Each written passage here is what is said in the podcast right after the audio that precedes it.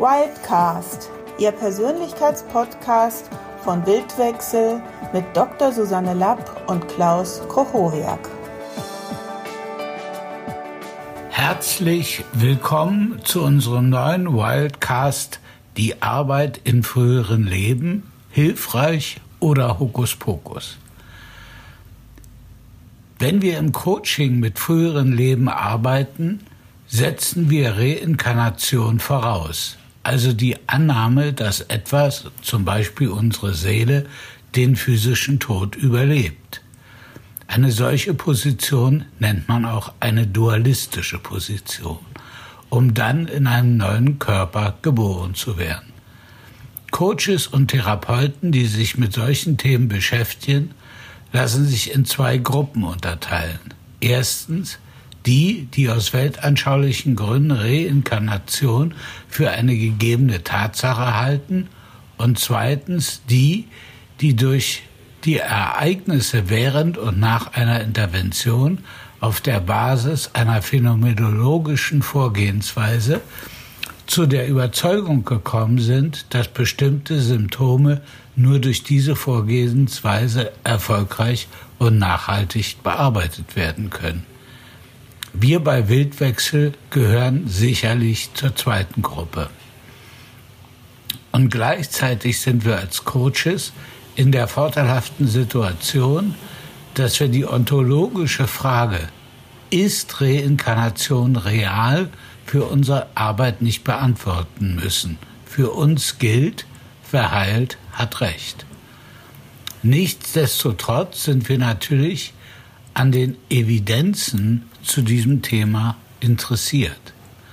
So haben in den letzten 50 Jahren die Ärzte an der Medical Centers Division of Perceptual Studies an der University of Virginia Fälle von kleinen Kindern zusammengetragen und untersucht, die von Erinnerungen an frühere Leben berichten. Dr. Ian Stevenson, der Gründer dieser Forschungsreihe, veröffentlichte zahlreiche wissenschaftliche Artikel und Bücher über Fälle aus der ganzen Welt. Mit seinem Buch Reinkarnation in Europa veröffentlichte er dabei die erste Dokumentation der beeindruckendsten, beeindruckendsten Fälle von Reinkarnation in Europa. Mittlerweile zeigen auch Filmdokumentationen wie Illusion Tod, bisher unveröffentlichte Indizienbeweise für ein Leben nach dem Tod. Nach der mehrjährigen Zusammenarbeit mit Dr. Stevenson übernahm der Professor für Psychiatrie und Neuroverhaltenswissenschaften Dr. Jim B. Tucker das Projekt. Als Dr. Stevenson 2002 in Ruhestand ging und erstellte einen Überblick über die Forschung zahlreiche Fälle untersucht Tucker seitdem, wie den eines Jungen, der offenbar einst sein eigener Großvater war. Einer seiner persönlich beeindruckendsten Fälle ist jedoch der Fall Ryan Hammond, ein zehnjähriger Junge aus Muskogee im mittleren Westen der USA nahe Oklahoma City. Seine vielen detaillierten Erinnerungen an ein vergangenes Leben in Hollywood erstaunten den berühmten Kinderpsychologen. Bei seinen Untersuchungen konnte er nachweisen, dass die Erinnerungen des Jungen völlig korrekt waren. Meiner Beobachtung nach haben sehr viele Therapeuten eher eine dualistische Position. In ihrer täglichen Praxis trauen sich aber unter dem Druck der herrschenden Meinung kaum diese Position offensiv zu vertreten um nicht in den Verdacht des Obskurantismus, um nicht den Verdacht des Obskurantismus auf sich zu lenken oder von ihren Kollegen milde belächelt zu werden, was oft als noch demütigender erlebt wird. Diesem Konformitätsdruck haben wir uns nie gebeugt. Die Frage, die sich jetzt aufdrängt, lautet, Worin bestehen die Hinweise, die die Reinkarnationshypothese naheliegen für Therapeuten und Coaches? Für mich sind das vor allem drei Erfahrungen. Erstens, beim Reimprint einer NLP-Technik, die dazu entwickelt worden ist, frühkindliche Trauma aufzudecken und zu heilen, zeigt sich seit Jahrzehnten immer wieder, dass Klienten bei der Suche nach der traumatischen Ursache für ihr jeweiliges Symptom in einem früheren Leben landen. Dabei ist wichtig zu beachten, dass die Mehrheit der Coaches weder überzeugte Anhänger einer Reinkarnationslehre waren oder schon die Vermutung hatten, dass die Ursache in einem früheren Leben liegen könnte. Zweitens, im Rahmen von Familienaufstellung, namentlich wenn man das Symptom mit aufstellt, sagen die Stellvertreter für das Symptom, ich gehöre nicht zu dem Klienten und ich bin schon sehr alt. Oder ein Stellvertreter für ein Kind sagt, dass der Konflikt zwischen ihm und dem Vater oder der Mutter viel weiter zurückreicht als dieses Leben. Solche und ähnliche Äußerungen haben uns veranlasst, dem nachzugehen.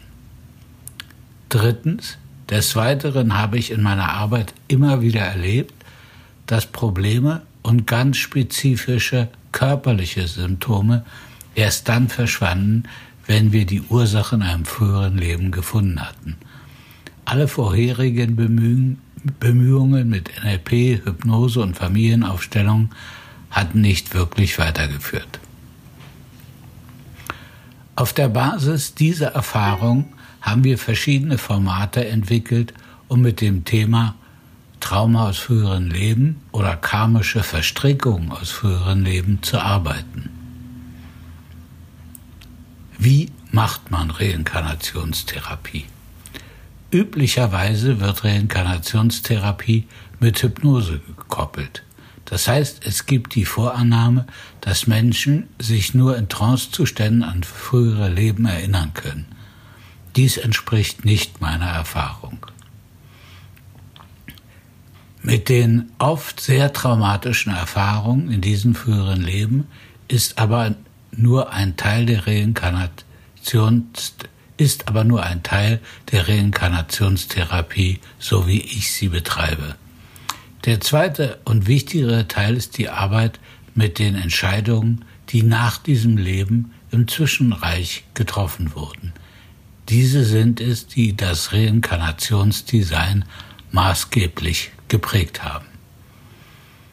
Darüber hinaus gibt es auch energetische Probleme, die oft über viele Inkarnationen anhalten und entsprechend bearbeitet werden müssen. Die Themen, die im Rahmen einer Reinkarnationsintervention im Einzelnen zu beachten sind, sind folgende. Rückführungstechniken, zum Beispiel im Rahmen von Hypnose, NLP und Aufstellungsarbeit, Arbeit mit Traumata aus früheren Leben, Arbeit im Bardo, Arbeit mit abgespaltenen Seelenanteilen. Wie arbeitet man mit, mit einem Reinkarnationszyklus und Klärung energetischer Probleme? Kommen wir zum Abschluss dieses Wildcast zu unserer Eingangsfrage zurück. Die Arbeit in früheren Leben hilfreich oder Hokuspokus? Die Antwort ist ganz einfach. Die Arbeit ist extrem hilfreich und damit kann sie nach unserer Meinung nicht gleichzeitig Hokuspokus sein. Und gleichzeitig sind wir als Coaches nicht in der Position, unsere Teilnehmer und Coaches weltanschaulich zu beeinflussen. Welche Schlussfolgerungen jeder Einzelne, jede Einzelne aus seinen oder ihren Erfahrungen zieht, bleibt natürlich ihm oder ihr selbst überlassen. Wenn ihr an diesen Themen interessiert seid, könnt ihr mehr in folgenden Seminaren erfahren. Erstens Ausbildung zum Systemcoach, zweitens Hypnose für Fortgeschrittene und drittens Klärung der energetischen Körper. Wir freuen uns, euch in unseren Ausbildungen begrüßen zu dürfen und ich verbleibe wie immer euer Klaus Koch.